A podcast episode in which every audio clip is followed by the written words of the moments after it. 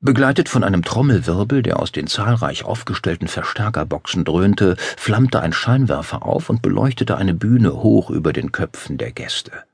Auf der mindestens zehn Meter hohen, halbmondförmigen Plattform aus Leichtmetall stand ein junger Startenor, der seit drei, vier Jahren mit verpoppten Arien und klassisch verbrämten Popballaden von sich reden machte. Beifall brandete auf und ebbte erst ab, als er seinen jüngsten Hit anstimmte, eine Ode an die Schutzengel, die über jeden Menschen wachen. Die Menge lauschte dem a cappella vorgetragenen Lied so andächtig, dass nach dem Verhallen des letzten Tons eine kleine Ewigkeit verging, bevor der Künstler im rauschenden Applaus baden konnte.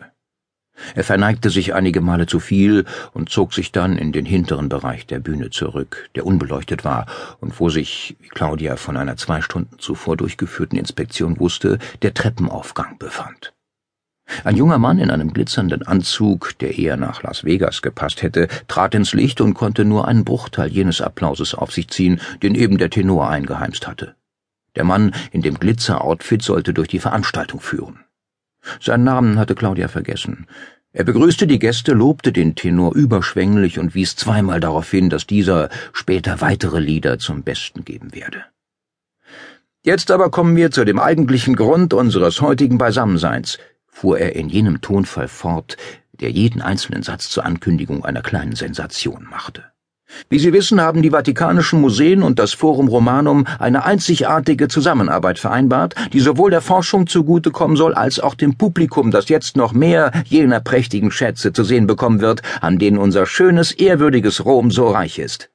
Aber warum erzähle ich Ihnen das eigentlich, meine Damen und Herren? Lassen wir doch die Verantwortlichen selbst zu Wort kommen. Begrüßen Sie mit mir die Direktorin des Forum Romanum, Dottoressa Arietta Calvi und den Direktor der Vatikanischen Museen, Dottore Giuseppe Pignato. Unter deutlich mehr Applaus als dem Konferencier zuteil geworden war, betraten die beiden die Bühne. Falls ihm das etwas ausmachte, ließ er es sich nicht anmerken. Mit einem breiten Lächeln zog er sich zurück, bis die Bühne den beiden Hauptakteuren allein gehörte. Zunächst sprach die Direktorin des Forum Romanum ein paar einleitende Worte, mit denen sie ihren Kollegen von den Vatikanischen Museen vorstellte. Arietta Calvi war eine großgewachsene Frau in den Fünfzigern, schlank und sehr elegant in ihrem langen schwarzen Kleid. Giuseppe Pignato war einen ganzen Kopf kleiner als sie, dafür aber von beträchtlichem Leibesumfang, den selbst der maßgeschneiderte Abendanzug nur notdürftig kaschieren konnte. Seine Begeisterung für die neuen Möglichkeiten, die sich aus der engen Zusammenarbeit der beiden Museen für die Wissenschaft ergeben würden, war aber derart mitreißend, dass Claudia bald nicht mehr auf sein Äußeres achtete. Der Enthusiasmus sprang auf die Gäste über und neuer Applaus rollte durch das Forum, als Pignato das Wort wieder an Arietta Calvi gab, die das Publikum mit den Details der neuen Zusammenarbeit vertraut machen sollte. Sie hatte noch nicht lange gesprochen, da glaubte Claudia eine seltsame Veränderung an Giuseppe Pignato wahrzunehmen. Sein eben noch entspanntes Gesicht, das mit seinem seligen Lächeln an einen Pfannkuchen denken ließ, wurde schlagartig ernst und starr. Maskenhaft. Ein Zittern schien durch seinen ganzen Leib zu wandern, als bäume er sich innerlich gegen etwas auf. Dann ging alles sehr schnell. Er schlang die Arme um seine Kollegin, tat ein paar ungelenke Schritte nach vorn und stürzte, die blonde Frau noch immer in den Armen, von der Bühne in die Tiefe.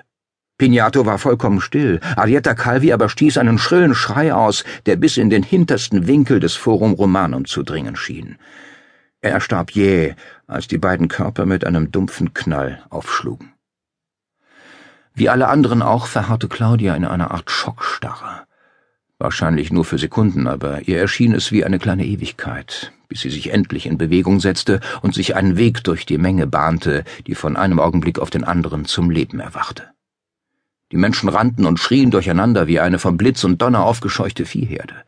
Claudia setzte ihre Ellbogen ein, um vorwärts zu kommen, und schließlich stand sie zu Füßen der Bühne vor den beiden Leibern, die reglos und in grotesker Verrenkung am Boden lagen.